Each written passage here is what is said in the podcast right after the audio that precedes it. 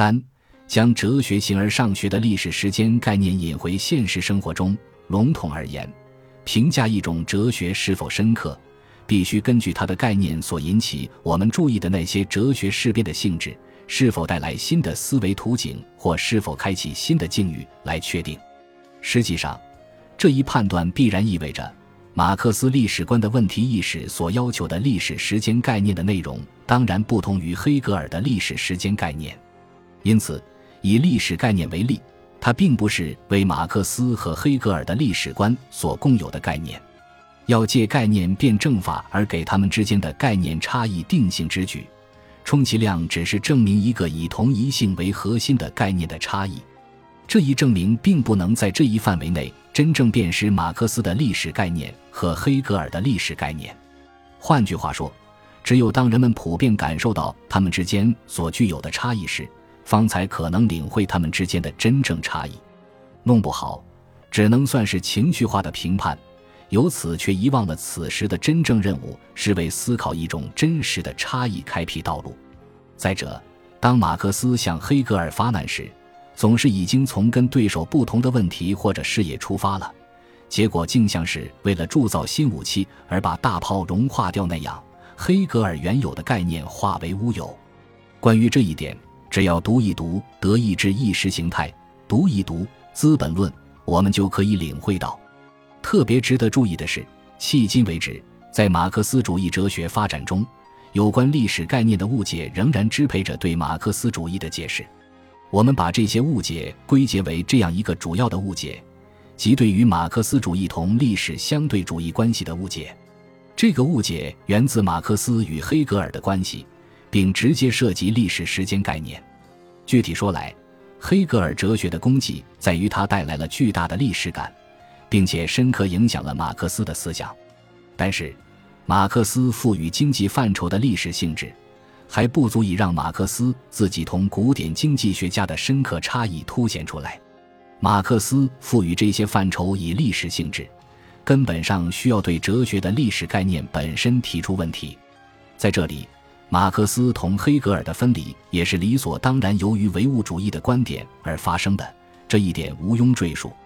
奇怪的是，当今发展中仍然以克服主观意识哲学唯物的唯一的唯物主义及历史唯物主义，它由于轻易地被用来想象社会现实，而依然以黑格尔的绝对唯心主义为出发点。为了证明这一点，无需再举别的例子，我们只要来了解黑格尔本身的历史概念。便可以看到，作为人们的现实生活过程的历史概念，与黑格尔把它转读成作为事物自身的思想时有多么大的差距。换言之，黑格尔由此建立和界定的历史概念，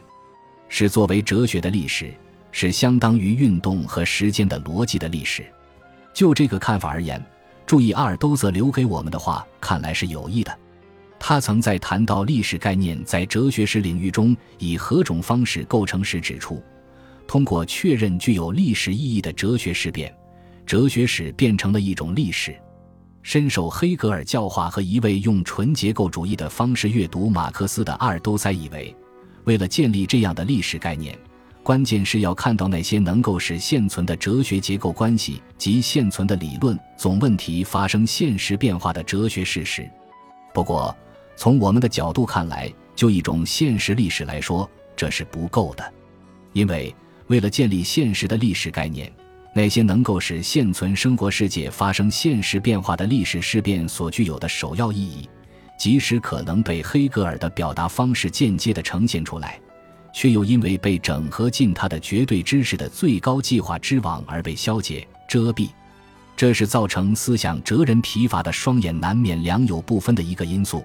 因此，导致不光把哲学与剑的结盟错当成世界精神的降临，甚至可能如海德格尔那样，把纳粹分子充当成存在和自由的代理人。除此之外，黑格尔的措施在于他以绝对精神的绝对及上帝的化身或无限性的视角观察历史。对黑格尔来说，历史在其基本特征上必定是哲学的。哲学史乃是精神达到本身的在自身中统一的因而必然的进步过程。哲学史绝不是毫无联系的依次更替的那些不同意见和学说的一个单纯序列。这也即是说，黑格尔所理解的历史，只是绝对精神自我实现的历史，一级精神落入时间而成就的历史概念朝哲学史时间概念的运动，从而向概念无限的靠拢。这途中没有路标和栏杆。换句话说，对黑格尔来说，历史即同质的、连续的，而在自身中又是同时性的历史时间概念。哲学史就在现在中。最终，黑格尔把历史的真正本质归结为只在阳气过程表象的超时间的逻辑。他也把历史概念抽象的建立在自然的或者说宇宙的时间观念基础上。在这一意义上，黑格尔的时间解释完全忠实于亚里士多德传统。而亚里士多德历史的世界则以物理学为准衡。海德格尔的存在与时间明确指出，这种时间是从现在出发，和它是在运动顺序中来理解时间。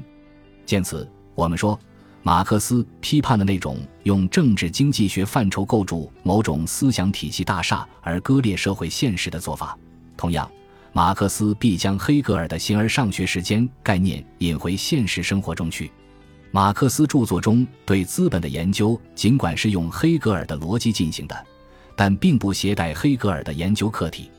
理念所拥有的必然性光辉。同时，由于马克思著作中对现实历史的研究取代了哲学史的历史的位置，所以也必然抓住了历史的本质性意味，抓住了那个时间水平线，即抓住了人们的现实生活过程。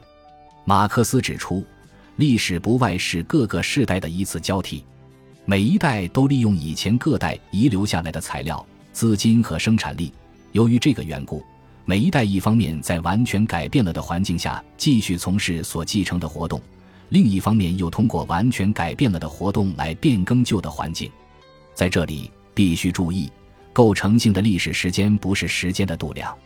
那么，马克思究竟在哪个时间的水平线上？区分以前和以后，当代和世代。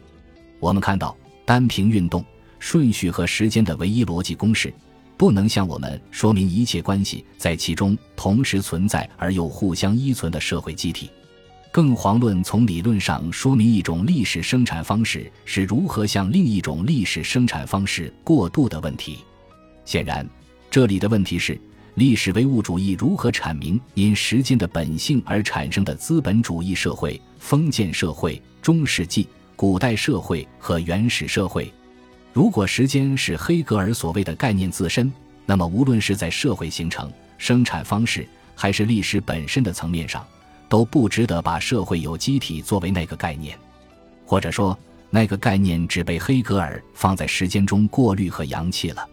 这意味着。先前的被理解为超感性的时间概念，成了社会总体历史研究的表达界限。所以，根据黑格尔哲学，不可能去思考从一种生产方式到另一种生产方式的运动。但是，思考从一种生产方式到另一种生产方式的运动，这恰恰是历史唯物主义基本理论的总问题。我们看到，在马克思规模宏大的系统方案中。他即使用一生的时间来完成对资本主义生产过程的分析都过于短暂，更不必说他是否能够顾及对资本主义社会或者社会形成的分析。情况只能是这样。所以，马克思理论的所有哲学概念或者所有概念的哲学要素都同时是社会的和经济的范畴。对比之下，由于哲学思想受制于地理环境。作为时代精神的黑格尔体系，同样是一门地理哲学。他在思维中所阐明的所有资产阶级原则，在普鲁士王国仍然不是社会现实的组成部分。相反，可以合理的认为，它只是黑格尔视之为概念必然的从中发展或揭示出来的自己的命运。这就是为什么黑格尔提出的社会和经济范畴都是哲学的概念，构成真正本质的东西乃是逻辑本身的原因。最终，一旦我们接受了哲学理念的绝对现实性的话，那么把这些概念放在时间之中加以检验，所付出的代价就是死亡。一切被扬弃的东西，对理性来说都是死的。费尔巴哈正确的指出，如果黑格尔哲学是哲学观念的绝对现实，那么黑格尔哲学中的理性的静止必然导致时间的静止，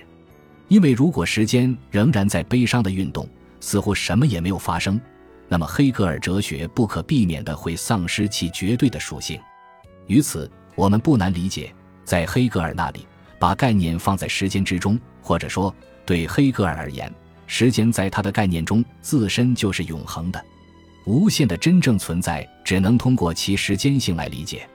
但是，只要有限性是生存的最终决定，上帝就会作为消失者的持存，继续以抛弃或遗弃在存在背后的东西来控制我们的生活世界。因此，我们看到，随黑格尔哲学的结束而消亡的形而上学与科学进行广泛综合的旧梦，变成了当下永恒的现实极乐的梦想，并将它抛给了那些专家们。